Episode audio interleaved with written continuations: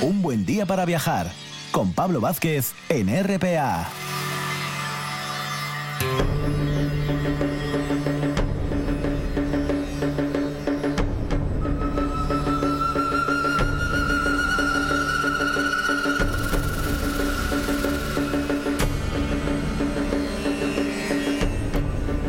Y tras boletín de noticias, hacemos nuestro segundo periodo de viaje radiofónico en este programa número 300 de Un Buen Día para Viajar.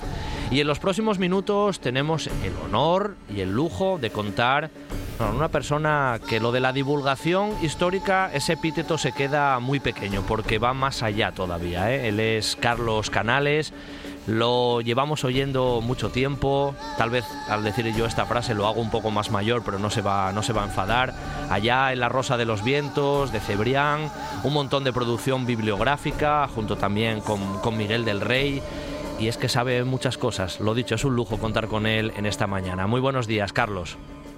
Muy buenos días y bueno, felicidades por vuestro aniversario. Sí. Que, cumplir años siempre está bien, siempre está bien. Siempre y está lo de la edad eh, te equivocas, es que soy mayor. No es que- Directamente, ¿no? Es- Claro, sí, sí. esto de asumir las cosas directamente, ¿no, Carlos? Bueno, No, es que no hay que asumirlo, llevo 35 años escribiendo. es la realidad. Esa es la vida de muchos de los que me siguen, con lo cual es la verdad. Sin duda, sin duda. Bueno, Carlos, hoy vamos a tratar, dentro de los muchos temas que tú bueno, dominas y has escrito sobre ellos, algo que además va muy afín a, a nuestro programa, ¿no? A un buen día para viajar, donde esa historia a veces de, de la navegación y de esas grandes, yo digo aventuras, porque en muchos casos la palabra aventura es más que, más que apropiada, esa ruta de las, de las especias que fue tan importante, que vosotros plasmasteis ahí en, en naves negras, ¿no? Hace ya, hace unos años, junto con, con Miguel del Rey, y vamos a, vamos a hablar un poco de esa, de esa temática, de esos grandes viajes, de la presencia española en aquel lugar. Es difícil sintetizarlo, lo sé, porque eso fue impresionante, pero la primera pregunta que te quería hacer es por qué el libro se llama o se llamó ya en su día Naves Negras. ¿De dónde venía ese epíteto de Naves Negras? ¿Quién se lo, quién se lo puso? ¿Por qué le pusisteis ese Eh, nombre? Porque consideramos que era una manera, un pequeño homenaje, una manera de homenajear la, la tecnología, la ciencia náutica y la ingeniería de la Europa del Renacimiento y especialmente de España y Portugal. Y era una manera muy, para nosotros muy bonita de hacerlo. Naves negras, koirofune, es una palabra japonesa que identificaba a los galeones, a los barcos de los extranjeros, de los bárbaros de la Mar del Sur, es decir, de los españoles y portugueses, porque para ellos eran las, las máquinas más sorprendentes y sofisticadas que habían visto en su vida. Y es que no había nada en el siglo XVI en el mundo comparable a un galeón de altura español o portugués. Mm. Y ese nombre, de Corofune, debido al color de las maderas envejecidas y oscuras, es el que nosotros decimos que era un buen, un buen símbolo para, para identificar la navegación española en Oriente. Cuando, cuando hablabais un poco de esta cuestión, eh, te he escuchado en alguna, en algunas charlas de, bueno, de las que has ido dando y en la radio y demás, Sí. de que cuando se firmó, por ejemplo, el famoso Tratado de Tordesillas, eso de poner la línea ahí como se puso, eso era ya de por sí muy, muy aventurero. Es una cuestión muy llamativa eso del Tratado de Tordesillas y lo que eso fijaba y lo que luego eso implicó a posteriori, Carlos. A ver, es un. eh, ahora mismo nos puede parecer increíble y sobre todo con la distorsionada visión moderna, que es totalmente presentista y para mí totalmente equivocada, no se puede entender muy bien, pero en la Europa del Renacimiento y de las relaciones diplomáticas del XVI se entendía la perfección. La única manera de evitar un conflicto entre Castilla y Portugal era fijar una línea de demarcación en las navegaciones de ambas naciones, con lo cual se decide hacer el famoso tratado que, como es bien conocido, establece una zona de exploración y descubrimiento para los portugueses y otra para los castellanos. El problema es que todo el mundo sabía, recordad que cuando se, se firma, decir, bueno, América es una, una quimera, no se sabe muy bien lo que es. Entonces, Mm. cuando se firma, todo el mundo sabía ya entonces, aunque no había llegado todavía eh, Vasco de Gama a Calicut, que el lugar más rico del mundo, que era el objetivo principal que tenían los navegantes europeos, era la especiería, las islas de las especias, lo que hoy es Indonesia en líneas generales. Entonces, para llegar allí, cuando se hace el, el- tratado, claro, es decir, el, el tratado corta el Atlántico más o menos por la mitad aproximadamente, pero la Tierra es un- una esfera, con lo cual, obviamente, tiene que dar la vuelta y en el otro lado tendría que cortar por algún lugar también. ¿Cuál era el problema? Que los navegantes eh, europeos del siglo XVI captaban o localizaban con mucha facilidad la latitud, es decir, el, el espacio norte-sur, pero tenía muchos problemas, de hecho es algo que no se resuelve astronómicamente hasta el siglo XVIII, con la famosa exposición del punto fijo y el acuerdo entre las grandes potencias occidentales para por fin eh, buscar un sistema que permita deliminar la longitud. Es decir, se sabía más o menos por qué zona pasaría o cortaría el Tratado de Tordesillas en Asia, pero no se sabía muy bien lo que había allí. Con lo cual, uno de los objetivos castellanos es, una vez que Vasco Núñez de Balboa eh, descubre la Mar del Sur, a partir de ese momento el Pacífico, los castellanos saben que hay un mar, un mar nuevo que les lleva, obviamente, que la Tierra redonda hasta Asia, y con lo cual se plantean de nuevo el acabar la inicial idea de Colón, pero sin tocar territorio portugués, yendo por la zona de delimitación castellana. Y eso plantea dos problemas. El primero, vale, Vasco Núñez de Balboa ha llegado al Mar del Sur en Castilla del Oro, es decir, en Panamá, pero ¿habrá un lugar por el que dar la vuelta por el sur o bien por el norte que conecte el Atlántico con el Pacífico? Y esas son las dos grandes búsquedas, la del paso del noroeste y la del paso del sur. El paso del sur es el que consigue Magallanes. Porque Magallanes lo que hace es que le ofrece a la corte castellana, Magallanes es un cabreado, estaba rebotado con la corte portuguesa, él había tenido, había participado en una expedición a Asia, había acabado mal, tuvo unos informes negativos del gobernador del estado de la India, bueno, resumiendo, como acabó cabreado, eh, pues es como una gran figura ahora del fútbol, ¿no? Se pasa el equipo al lado, se pasa a Castilla y dice, oye, que soy yo, que estoy cabreado con este tío, con el rey, y yo os, os puedo enseñar una manera de llegar a las Molucas, pero por la vía castellana, porque, cuidado, Magallanes jamás tiene la intención de dar la vuelta al mundo. ¿eh? Esto es un detalle importante. Mm, la expedición de Magallanes, su objetivo principal era llegar a las Molucas, pero tenía un objetivo principal previo, que era encontrar un paso en América más allá del último lugar al que habían llegado los, navegantes, los últimos navegantes, como por ejemplo Américo Vespucci, es decir, un poco más al sur de lo, que es, de lo que es el sur de Brasil, para intentar buscar, por eso él tarda tanto al principio, un paso que le permitiera llegar a la mar descubierta por, por, eh, por Balboa, que es la que conectaría de manera directa Castilla con las islas de, con las islas de las especias, con las Molucas. Hombre, eso era algo ya muy positivo, pero claro, el Pacífico precisamente pequeño, pequeño no es, ¿eh, Carlos? Menudo, menudo viaje ya de por sí, y luego que vamos a hablar, volver para atrás. A ver, aquí hay un detalle. Es decir, había dos grandes, dos grandes teorías sobre la esfericidad de la Tierra, sobre su tamaño. Es decir, la primera era la que partía de, la, de, los, de los análisis o de los estudios de Eratóstenes de Cirene en el siglo III a.C., es decir, hace unos 2.300 años, que era el director de la Biblioteca de Alejandría y, como es bien conocido, hizo un cálculo de la esfericidad de la Tierra y llegó a la conclusión de que tenía 40.000 kilómetros, que es exactamente lo que tiene.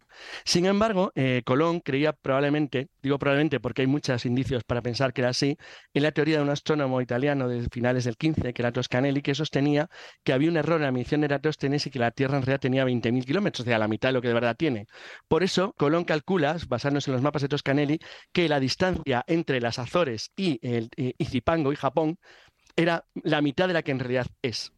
Claro, una vez que se tropieza con América, es decir, aquí hay un pequeño problema, va a tener razón Eratóstenes, pero eso hay que comprobarlo. Entonces, no se sabe con seguridad, porque ha dicho que los navegantes hasta el siglo XVIII tenían problemas para el cálculo de la longitud, no de la latitud. Entonces, cuando la expedición de Magallanes presenta el plan, el proyecto, la parte primera es encontrar un paso navegable en el sur, en la vía del sur, eh, que permita conectar el Atlántico con el Pacífico, como es bien conocido. Eso se consigue en la primera navegación, en la suya, a través del paso del Estrecho de Magallanes, el que lleva su nombre, entre Argentina y Chile. Pero el segundo objetivo es conectar con las Molucas. Es decir, el viaje de Magallanes es inteligentísimo. Él lo que hace cuando, cuando, cuando consigue alcanzar el Pacífico, lo alcanza en lo que es el sur de Chile, en la provincia que lleva su nombre, en la provincia de Magallanes. Es decir, muy abajo de América. Para que alguien en un mapa lo pueda ver en una, bola, pues, justo encima de la Antártida, abajo del todo. Pero él sabe o él piensa como ven, como ven precientífico que era, como gran navegante y sobre todo como hombre de fe, que también se olvida eso mucho, que probablemente Dios ha creado el mundo de la misma manera en el Atlántico y en el Pacífico. Y que si eso es así, los vientos corresponderán, por lógica, a una mecánica que si Dios en todo su poderoso ha hecho una mecánica de funcionamiento de los vientos de una manera en el Atlántico Norte, lo más probable es que funcione de una manera similar en el Pacífico Norte. También. Efectivamente lo clavó. Con lo cual, lo que él decide es tomar rumbo noroeste, es decir, avanzando siempre, siempre hacia el oeste, en una especie de ángulo, que él de hecho no va, no, no bordea la costa americana, sino que directamente avanza hacia Filipinas, pero, que no sabe que existe, por cierto, pero, pero lo hace cogiendo una angulación que le permite alcanzar el paralelo 30-30-30-40, ese ese rango, donde él piensa que va a encontrar vientos favorables que le van a empujar hacia el este. Lo clavó, literalmente. ¿Cuál es el problema? Que, se atraviesa el Pacífico entero hasta las Islas de los Ladrones, es decir, hasta cerca de Guam, sin encontrar nada. De nada, de nada. Ni una isla. Meses en el mar sin una sola isla. Es decir, eso es una cosa tan desesperante. O sea, imaginaos lo que es estar en un cascarón del tamaño poco más o menos que, que, bueno, que me iba a decir que un campo de, fútbol sala. O sea, una cosa absolutamente ridícula, metida ahí, eh, es decir, durante meses y meses en el mar, primero comiéndote las ratas, después las cucarachas, después los piojos, luego las maderas y finalmente los cueros, y, no los dientes porque se te habían caído por el escorbuto. Es decir, pero, decir, pero que es, es, dices, una aventura. Es la aventura más alucinante sin comparación de la historia de la humanidad. No ha habido nada igual como el viaje de Magallanes. Eso, eso es brutal y, la pregunta que surge clave en esta narración, Carlos, ¿por qué querían ir a las especias? ¿Por qué eran tan importantes las especias en aquel momento? Porque era lo más rico que había en el mundo. Es decir, para que alguien se una idea, em, América empieza a ser interesante justo coincidiendo en los años, en los años del viaje de Magallanes Elcano, porque América empieza a ser interesante cuando, cuando Cortés conquista México y después cuando Pizarro se hace con el control del imperio incaico, porque entonces empieza a verse la verdadera riqueza del continente americano, pero en la época esta no se sabía, y como no se sabía lo que había en América, porque no se había mirado ni buscado todavía nada, lo más caro y lo más, en la mayor fuente de riqueza que había en el mundo eran las islas de las especias. Es decir, lo que valía una tonelada de clavo en Europa era algo inimaginable porque eh, tanto el clavo como la nuez moscada, como las maderas preciosas, como en general todas las especias que se utilizaban, se dice a menudo que era para la comida. Bueno, cuidado, se usaban para la comida, pero una de las funciones principales, por ejemplo, del clavo era la farmacia, la farmacopea. Eran, eran elementos esenciales para la, para la salud de los europeos de la época. Y eso, el precio que tenía era inmenso, porque para llegar hasta Europa tenían que atravesar un montón de territorio bajo control musulmán que, como diríamos hoy, todos esos pasos por intermediarios encarecían los precios. Era literalmente lo que pasaba. Entonces, normalmente los grandes comerciantes de la época, que eran los venecianos, a los que el descubrimiento portugués de la ruta al Índico les hizo polvo, eh, tenían factorías desde principios del siglo XV, tenían factorías en la India, donde ellos negociaban con la gente que venía de más allá del, estrecho de Malaca, es decir, de, de, lo que hoy es Indonesia, y que eran los comerciantes que traían, porque eso es un sistema que iba por etapas, lo que eran las, las las, especias que finalmente acababan en los grandes puertos de Alejandría, por ejemplo, que era el principal, y de ahí pasaban a Europa, los puertos de Levante, lo que hoy es Líbano, Siria. Entonces, ese camino estaba lleno de intermediarios que ganaban dinero en el tráfico y por lo tanto encarecía muchísimo el producto y las, y las especias al llegar a Europa tenían un precio absolutamente delirante. Ese es el objetivo por el cual Castilla quería alcanzar la parte que ellos pensaban que les correspondía del pastel, del, de la especiería en función de la delimitación del Tratado de del tratado, claro, claro. Vale, muy bien, Carlos. El viaje al final, la mayor aventura prácticamente en la historia ahí de, la humanidad para ir. Pero oye, y para volver el famoso tornaviaje, porque eso, eso también da para otra gran aventura, literalmente.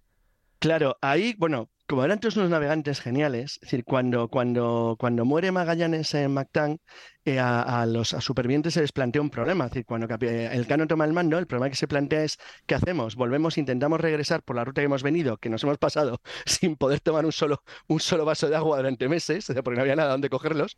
¿O por el contrario nos arriesgamos a pasar por un territorio conocido? Entonces el cano toma la decisión de ir por una vuelta conocida, que es la ruta portuguesa, por eso él vuelve por el Índico y luego por África Occidental, pero toma la decisión encima alucinante de hacerlo sin que le puedan atrapar a los portugueses, con lo cual se hace un viaje parecido al que había hecho con Magallanes, pero por el Índico. Joder, es increíble. Entonces, bueno, entonces, el problema que se encuentran, pero eso no ocurre en la expedición de Magallanes, sino en las siguientes, porque cuando el Cano vuelve rápidamente, Castilla prepara otras expediciones, la de Villalobos, Baísa, hay varias.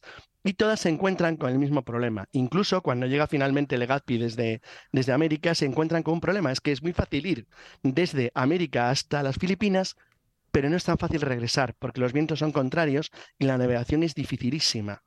Y entonces eso se plantea eh, como un objetivo, eh, hoy llamaríamos científico, que es encontrar lo que se llama el viaje de vuelta, el tornaviaje, el viaje de retorno. Y durante décadas los castellanos intentan encontrar una fórmula que les permita desde Filipinas volver hasta, hasta los puertos de México, específicamente Puerto Navidad, Bar Navidad y Acapulco. Finalmente, eso lo consigue Urdaneta en uno de los viajes más alucinantes también del mundo, porque de todas las grandes rutas que abren los navegantes españoles, la de Urdaneta sigue abierta como tráfico mercante. Entonces, interesante. Ah. Que es subir desde las Filipinas por la costa, por la, decir, como si fueras con la, como estuvieras dejando China a la izquierda hasta lo que es Japón, seguir avanzando hacia el norte hasta tener enfrente eh, la península de Kamchatka, es decir, lo que es la Siberia rusa, y ahí coger vientos favorables a través de un viaje por el norte que te empujaban hasta las costas de California desde las que bajabas hasta llegar a México. Una vez que se logra el tornaviaje, Castilla consigue crear la primera globalización de la historia. Porque consigues llevar materias y riquezas de Asia hasta México, en Acapulco, de ahí por tierra hasta Veracruz, y de Veracruz a Europa. Mientras que las flotas que iban hasta Filipinas llevaban material de África, de Europa y de América a Asia, que allí cambiaban por porcelanas, sedas, sedas ricas, maderas eh, preciosas, etcétera. Con lo cual se establece por primera vez en la historia un comercio mundial. Absolutamente impresionante esa parte, sin duda. Em, Carlos, en relación con esto, y una vez a posteriori, ¿no? Que, que bueno, España está asentada allí, tienes esos comercios que estamos mencionando. Oye, esas zonas cercanas, chinos, japoneses, los propios filipinos. Oye, ¿cómo, ¿cómo veían eso? Porque verían que eso había una riqueza ahí, no intentaron meter baza, ¿cómo reaccionó España? Porque eso también tiene su aquel, ¿eh? Es un proceso lento, obviamente. Cuando los primeros portugueses llegan al sur de China en la década de 1510, eran lo que llamaríamos una especie de seres exóticos. O sea, las, las crónicas asiáticas son muy graciosas, muy divertidas. Los europeos una especie de seres malolientes, narizotas, grandotes, que aparecíamos por allí y ellos nos consideraban, es decir, los chinos nos consideraban una especie marina, éramos unos animales del mar. Si alguien que venía del sur, del agua. Éramos una especie como de vagabundos marinos que íbamos en nuestras gigantescas casas flotantes y que eh, nos dedicábamos más o menos al comercio, éramos un poco brutotes, pero tampoco les molestábamos mucho. Según la presencia portuguesa y luego castellana se va sentando, los europeos empiezan a dar un poco de miedo. Porque eh, los asiáticos se dan cuenta rápidamente que es verdad que son cuatro gatos, que son un poco brutotes, un poco raros, pero que tienen una artillería formidable y unos barcos insuperables. Porque no había nada comparable en Asia a un galeón, era imposible. Es decir, los galeones eran, capaces, eran naves capaces de mantenerse durante meses en el mar y navegar de bolina, navegar contra el viento. no podían hacer nada las naves asiáticas contra ellos. Y encima tenían unos cañones y una artillería demoledora. Con lo cual, lo que en principio era una especie de curiosidad se empieza a convertir en un miedo y rechazo. Una vez que los europeos empiezan a constituir fortificaciones, fortalezas fortificadas, la cosa está aún más grave, porque los asiáticos no fueron capaces de tomar ninguna nunca. Es decir, ninguna de las grandes ciudades europeas, por como Manila, pudieron tomar jamás. Entonces, los, los chinos, por ejemplo, que eran la, nación más poderosa y que tradicionalmente había comerciado, bueno, había una especie de comercio intenso entre Camboya, Tailandia, lo que hoy es Vietnam, Filipinas, China y Japón y Corea, y ese comercio llevaba siglos de existencia, con lo cual allí había gente que sí que el comercio, en lo que los europeos aparecen con una especie como de entrometidos. Eran unos entrometidos que tenían dos factores raros. El primero, que no dudaban en usar la violencia si lo consideraban necesario, punto. Así de claro.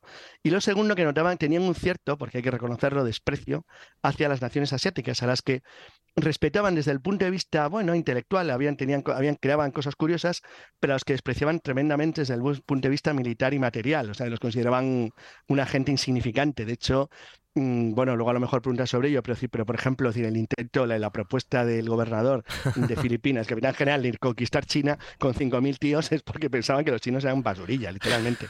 Entonces, claro, decir, ellos piensan, se dan cuenta que hay un, un mercado riquísimo en lo que los castellanos y portugueses entran como los, como, como los de la punta de la cadena trófica, los que están arriba del todo, es decir, los que mandan. Tira, aquí lo que vamos a hacer es aprovecharnos de toda esta gente para obtener riquezas. Ya lo que se dedicaron los europeos durante 200, 300 años en Asia. Y te colocaste en la parte de arriba de la pirámide, entonces todo el mundo, en cierto modo, trabajaba y colaboraba con tus intereses, que eran comerciar y negociar en la medida de lo posible, y si la cosa se podía mal, pues usaba la violencia, pero además sin ningún, sin ningún recato, o sea, las cosas como son. O sea, nosotros aquí cuando lo vemos desde nuestro punto de vista occidental, no nos damos cuenta de la brutalidad que se utiliza en, Asia por parte de los europeos para imponer, como llamaríamos, su voluntad eh, por cualquier medio. Claro. Con un matiz interesante en el caso de Filipinas, que es el único intento europeo, y sigue siéndolo, porque no hubo ningún otro, de convertir realmente a los, a los indígenas del lugar al cristianismo. Hay una labor misionera y de evangelización que no existe en ningún otro lugar de Asia, donde de verdad se intentó convertir a toda la gente que allí vivía al cristianismo, al catolicismo. De hecho, la única nación católica con parte de Vietnam de, en toda Asia es Filipinas. Sí, sí, eso tiene su punto. Pero claro, ahora mencionabas mm. ese proyecto de conquista directamente de China con, con, cuatro soldados, casi por decirlo un poco exageradamente. Sí, sí, sí, no, del le propone... Sande, ¿no? Francisco de Sande se llamaba, ¿verdad? De Sande, a Francisco de Sande le propone al, al, rey, a Felipe II, le propone conquistar China con 5.000 soldados y unos mercenarios japoneses, y, y nos encargamos de China entera.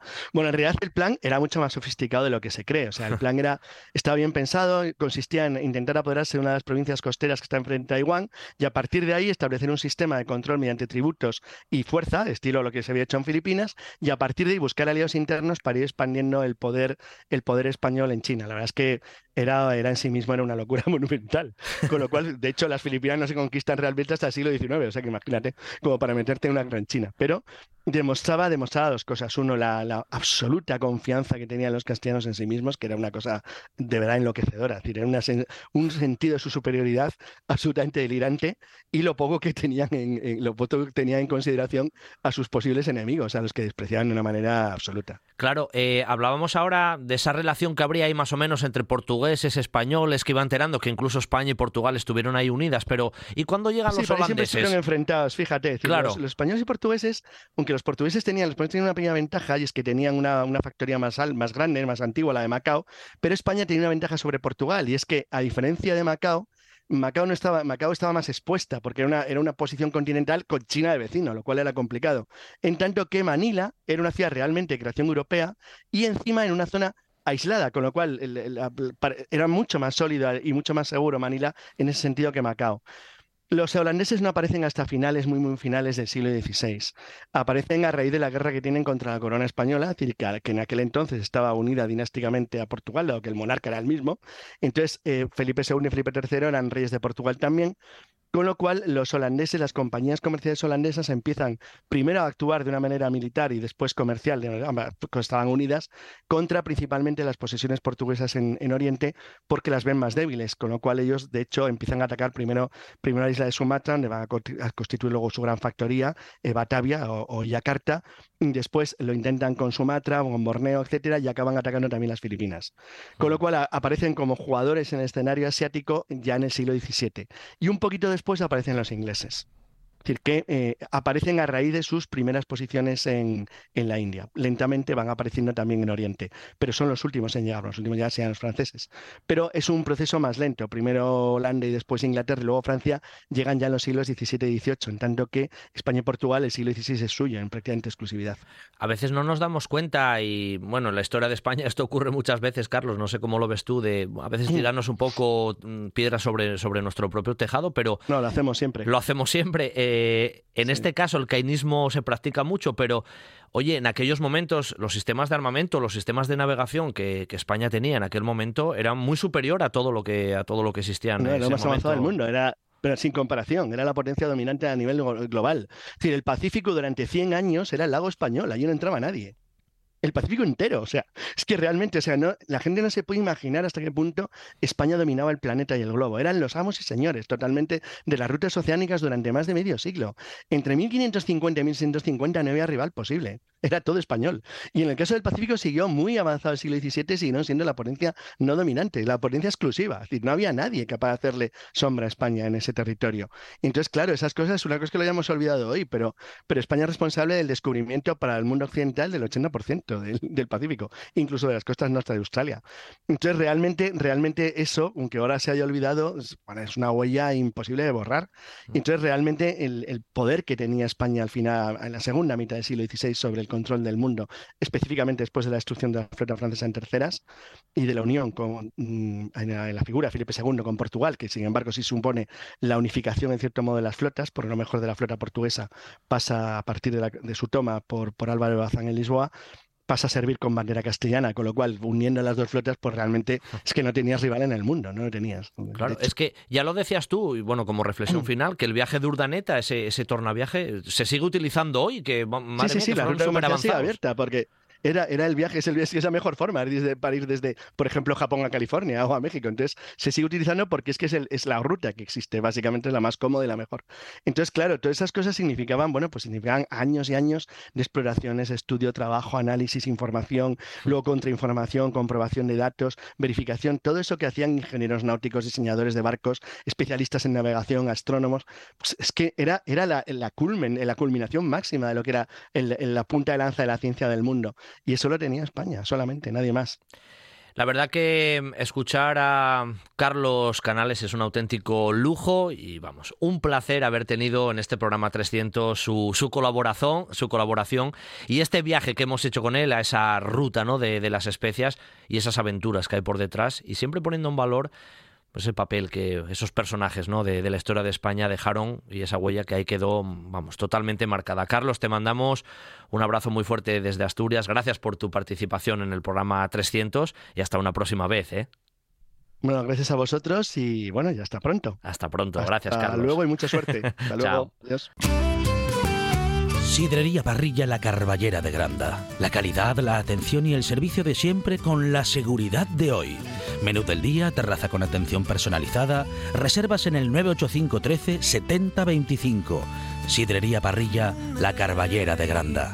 Para disfrutar de la vida.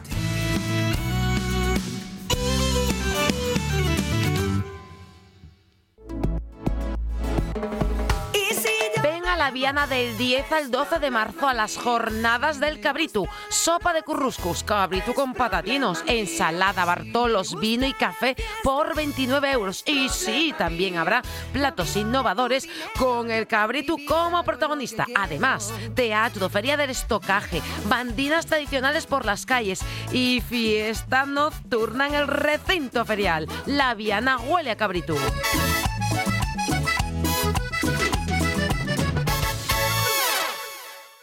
Patrocina esta sección Ayuntamiento de La Viana. Vive la experiencia de los senderos del carbón. La Viana, territorio bike.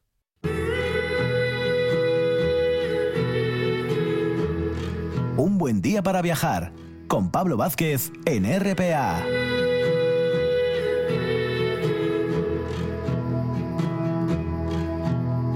Oh, there's a river that winds on forever. I'm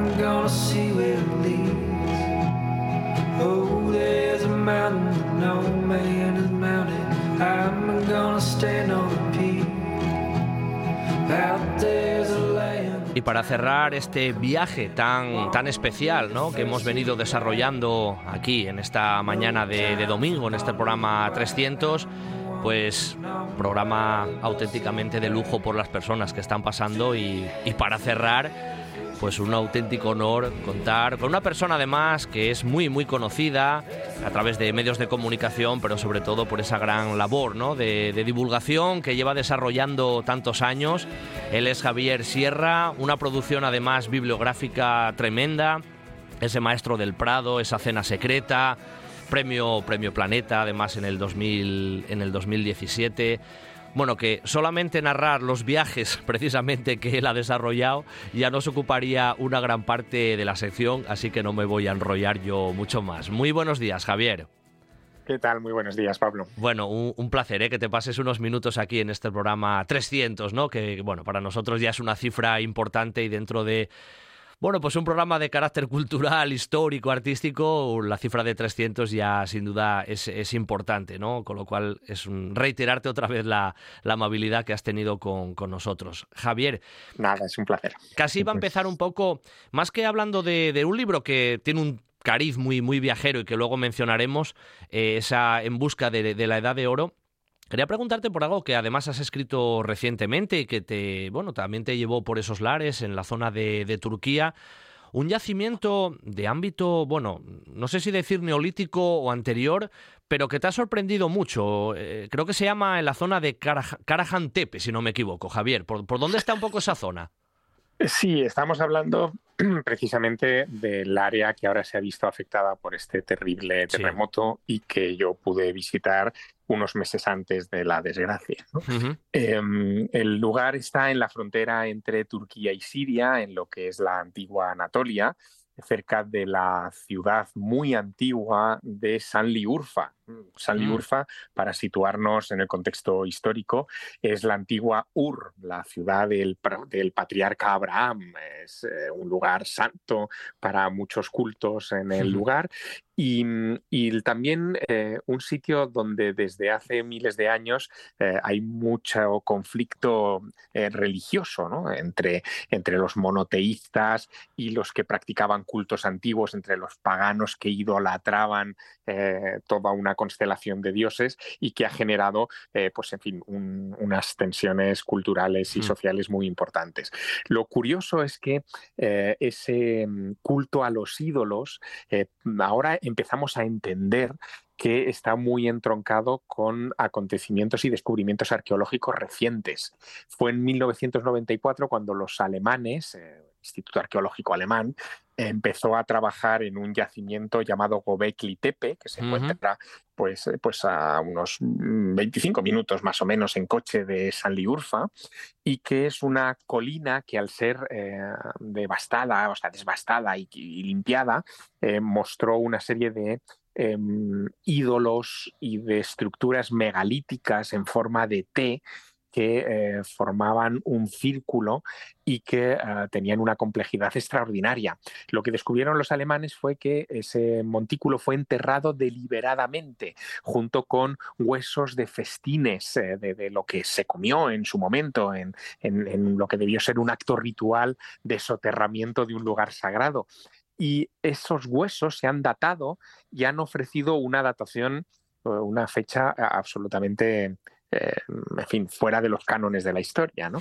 porque nos remite a que Göbekli Tepe sería una estructura megalítica mucho más compleja que Stonehenge en Gran Bretaña, pero el doble de antigua. Estaríamos hablando de algo que tiene unos 12.000 años de antigüedad. Por si eso fuera poco, cerca de la zona empezaron a descubrirse otros tepes, tepes son colinas en, turco, eh, donde eh, siguieron apareciendo esos ídolos en forma de T, esas estructuras circulares como el famoso círculo megalítico de Gran Bretaña, em, pero empezaron a aparecer eh, en cantidades muy grandes en toda esa región. Se habla ya de la región de los grandes tepes y da la sensación, o eso sospechan los, los arqueólogos, que ahí es donde realmente se inició eh, esta etapa en la que, en fin, de la que nosotros somos herederos, que es el neolítico, ¿no? Mm. Es cuando, cuando el ser humano dejó de ser cazador eh, y, moverse eh, por, por, las circunstancias climáticas en busca del alimento y, recolectar lo que podía en el campo y se convirtió en agricultor y ganadero. Eso debió ocurrir allí hace aproximadamente unos 12.000 años, hacia el 10.500 aproximadamente antes de Cristo, al final de la última era glacial. Y lo, sorprendente, Pablo, es que todos esos círculos eh, megalíticos que se están desenterrando presentan unas estructuras em, desde el punto de vista artístico muy complejas, muy complejas. Elaboradas, Javier, eh, elaboradas en el sentido de, elaboración, mucho más detalle en esos aspectos, ¿no? Exacto, exacto. Tienen altos relieves, por ejemplo, de animales, que es algo que eh, en el 4500 antes de Cristo eh, o 5000 en Stonehenge no encontramos. Eh, tienen incluso secuencias raspadas en la piedra que, dan a entender que están contándonos una historia, como, como si nos estuvieran contando un relato, un mito o algo así, que evidentemente no ha llegado hasta nuestros días. Vemos allí representados em, algo muy chamánico, muy, muy primitivo, que son seres humanos con cabezas de animales. Em, mm. Por lo tanto, estaríamos hablando también ante una forma probable de proto-religión simbólica de la que no nos ha llegado absolutamente nada. Y para sumar un ítem eh, a esta historia todavía más intrigante, eh, los, los um, biólogos han determinado que fue allí, en esa zona de Turquía, donde se eh, cultivó por primera vez y se mutó, porque, porque forma parte de una mutación genética, eh, la primera especie de trigo, el trigo carraón. Por lo tanto, estamos hablando de que allí hace 10.500 años hubo una auténtica revolución de la que no nos ha llegado nada, eh, que en algún momento determinado sus habitantes decidieron enterrar aquellos túmulos y que hoy hemos desenterrado pues, pues prácticamente por azar. Sin duda, pero, pero ese yacimiento con, esa, bueno, con esas cronologías, Javier, bueno, puede, puede cambiar un poco, ¿no? Esa visión precisamente cronológica y estamos hablando de épocas eh, mucho más antiguas. Si ya Gobekli daba unas cifras muy importantes de antigüedad, esto es mucho más atrás todavía. Sí, Karajantepe, por ejemplo, que es este otro yacimiento eh, por el que tú me preguntabas, que está eh, pues más o menos a una hora y pico de camino de, de Gobekli, eh, por unas carreteras que, bueno, por desgracia hoy han, se han despedazado, han saltado por los aires. eh, Karajantepe tiene unas características un poco más primitivas, pero, por ejemplo, muestra, hay una piscina de 23 metros de diámetro que muestra 12 columnas en forma fálica, en forma de falo, eh, que dan a entender que allí pudieron realizarse eh, rituales de tipo de fertilidad. ¿no? Eh, lo que sospechan los arqueólogos es que estos lugares se fueron construyendo en sucesivas etapas durante lo que hoy llamaríamos romerías, ¿no? Eh, durante fiestas que eran masivas en el mundo antiguo y que llevaban a muchos individuos de toda la región a concentrarse en esos tepes, en esas columnas, a levantar en cada ocasión un nuevo ídolo de estos mm, en forma de té que pueden alcanzar hasta los seis metros de altura y em, celebrar allí banquetes y ofrendas durante un periodo eh, de tiempo en el que, en fin, eh, por lo que fuera, eh, tuviera una importancia simbólica para ellos. Eh, también se está estudiando, y esto es muy interesante, eh, la orientación astronómica de estos monumentos, ¿no? Hacia qué tipo de constelaciones podían apuntar. Y esto es interesante porque eh, hemos encontrado ya en estas últimas décadas eh, evidencias de que todos los grandes monumentos de las culturas antiguas, desde el México precolombino hasta el antiguo Egipto, pasando por las grandes estructuras en la India o en China, eh, todas se hicieron orientadas al firmamento. El firmamento era eh, algo así como el patrón que marcaba la construcción de los edificios sagrados, en algo que probablemente es un atavismo muy humano, que es el tratar de reflejar sobre el suelo hmm.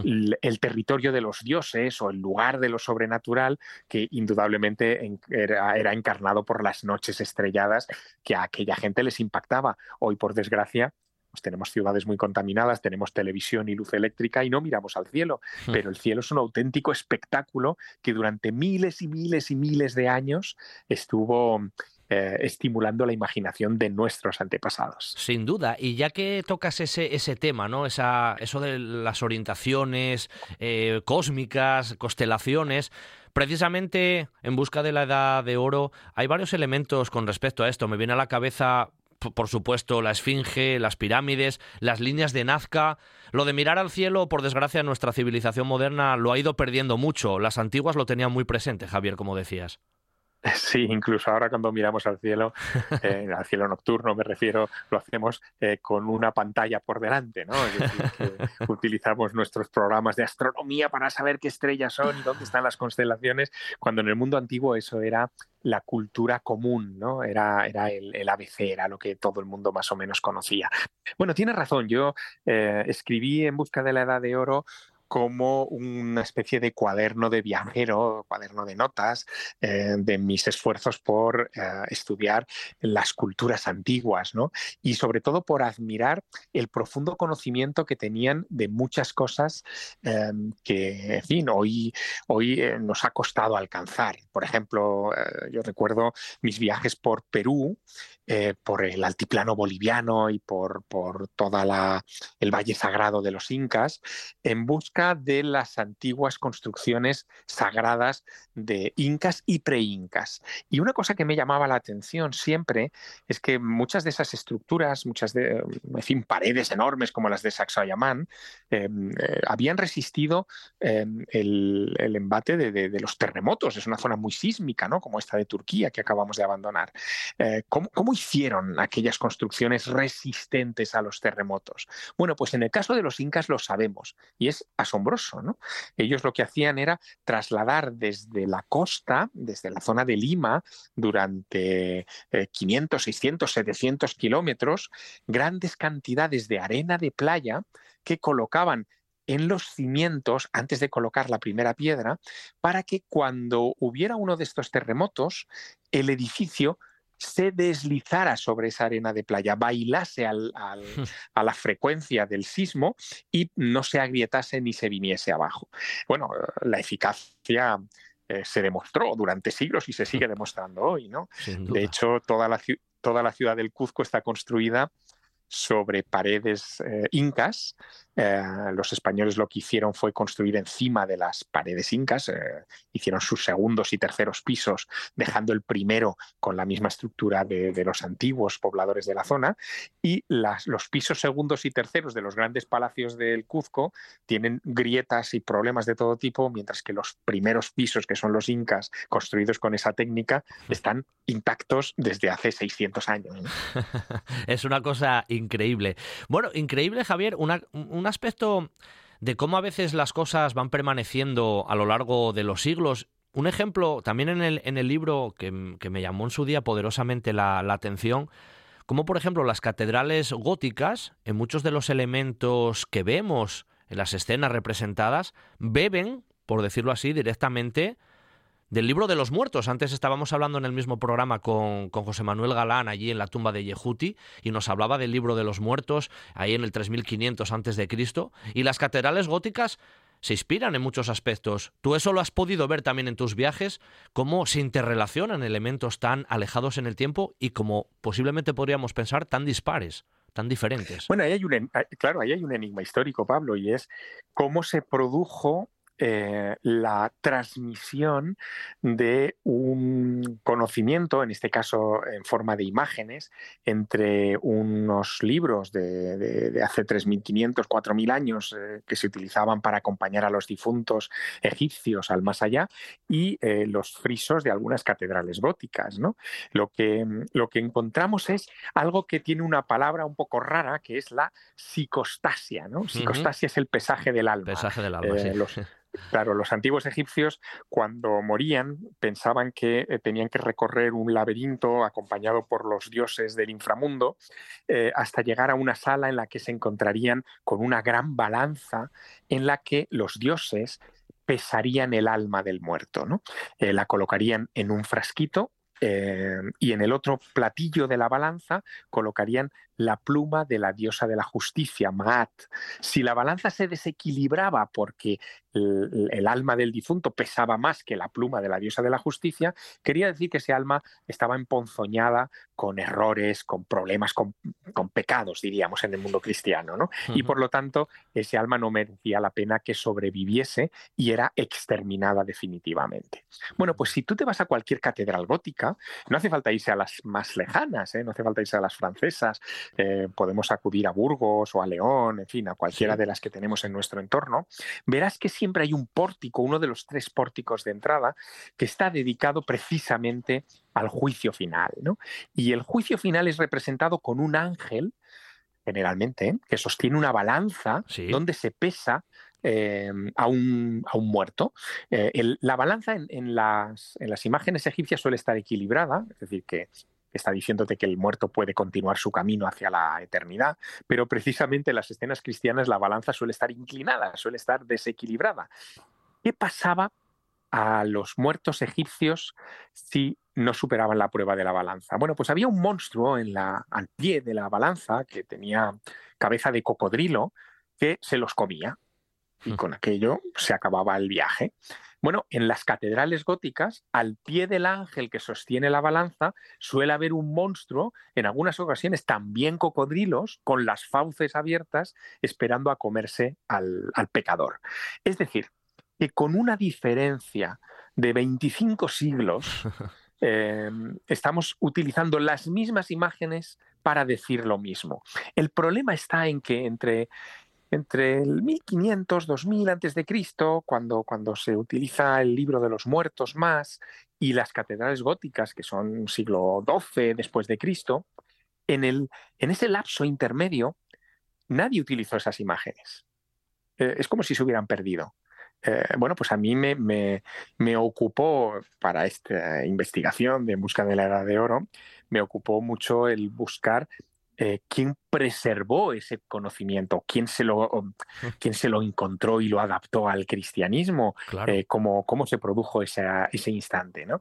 Y parece que tiene que ver un poco con el periodo de las cruzadas, en el que hubo muchos caballeros que recorrieron también Egipto y África, que pudieron haberse encontrado con esas imágenes y haberlas importado a Europa, o incluso también un poco antes con la influencia del arte copto. ¿no? Eh, los, los, coptos son los primeros cristianos de Egipto, estamos hablando del siglo III más o menos, segundo, tercero eh, de nuestra era, y em, ellos preservan tradiciones que vienen de la, antigua religión de los faraones, ah, las adaptan, las, las cristianizan y eh, poco a poco esa cristianización de elementos termina permeando al resto de la cristiandad mediterránea.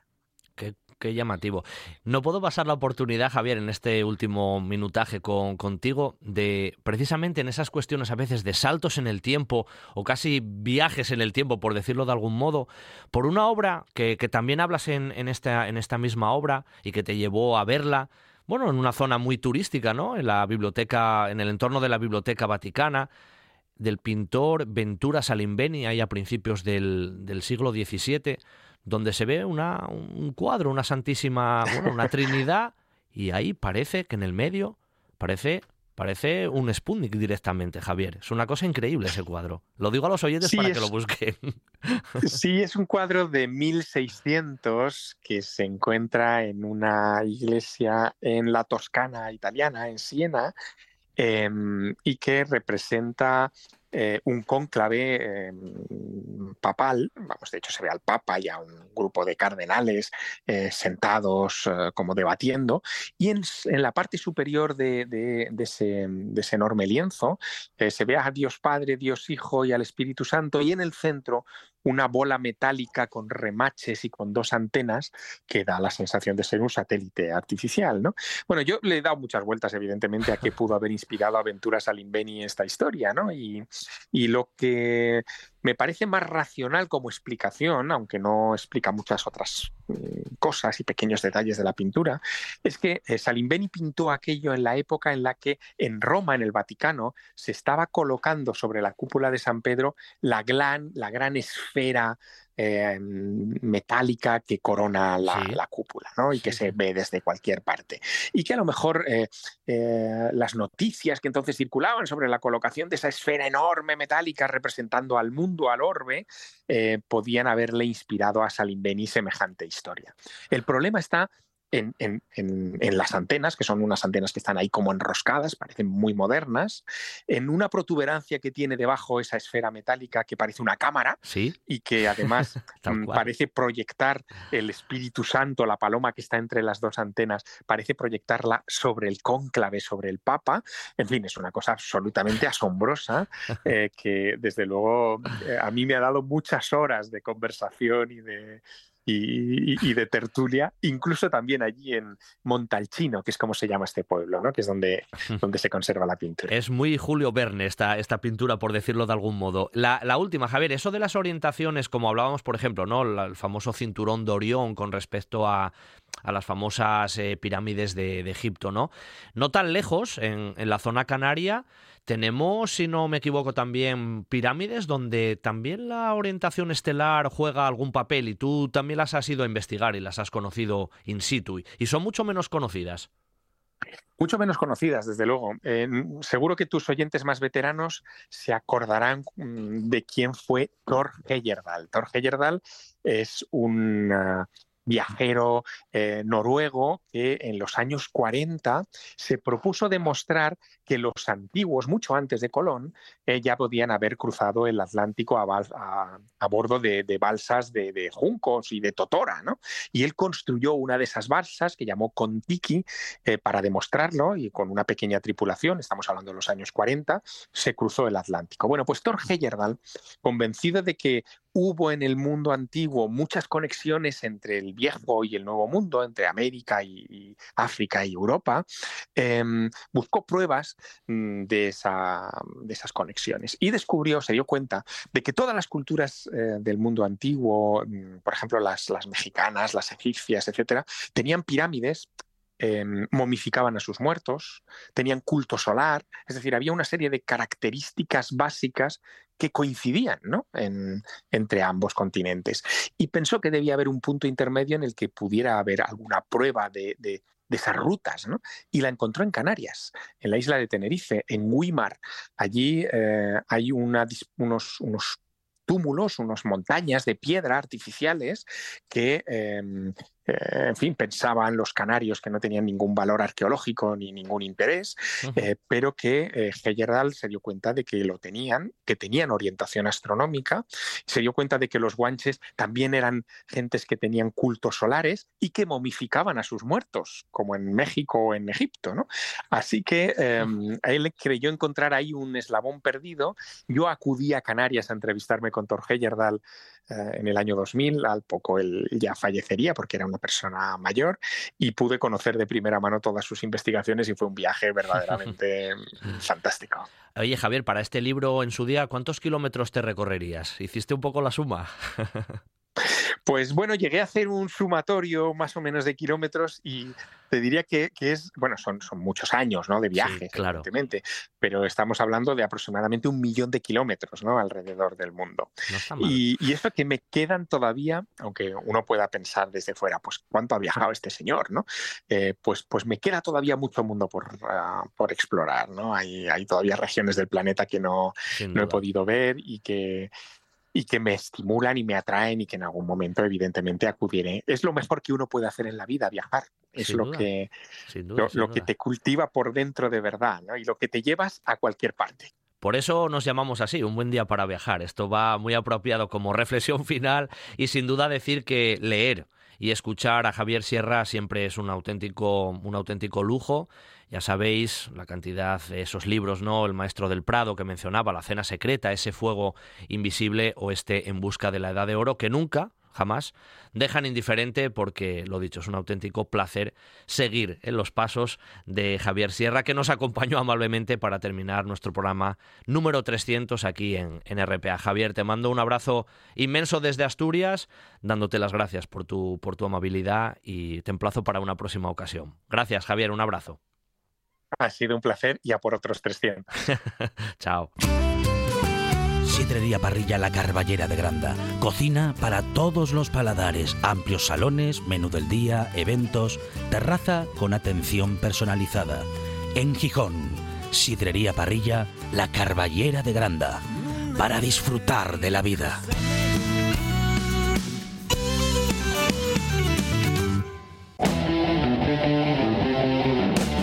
Día para viajar con Pablo Vázquez en RPA.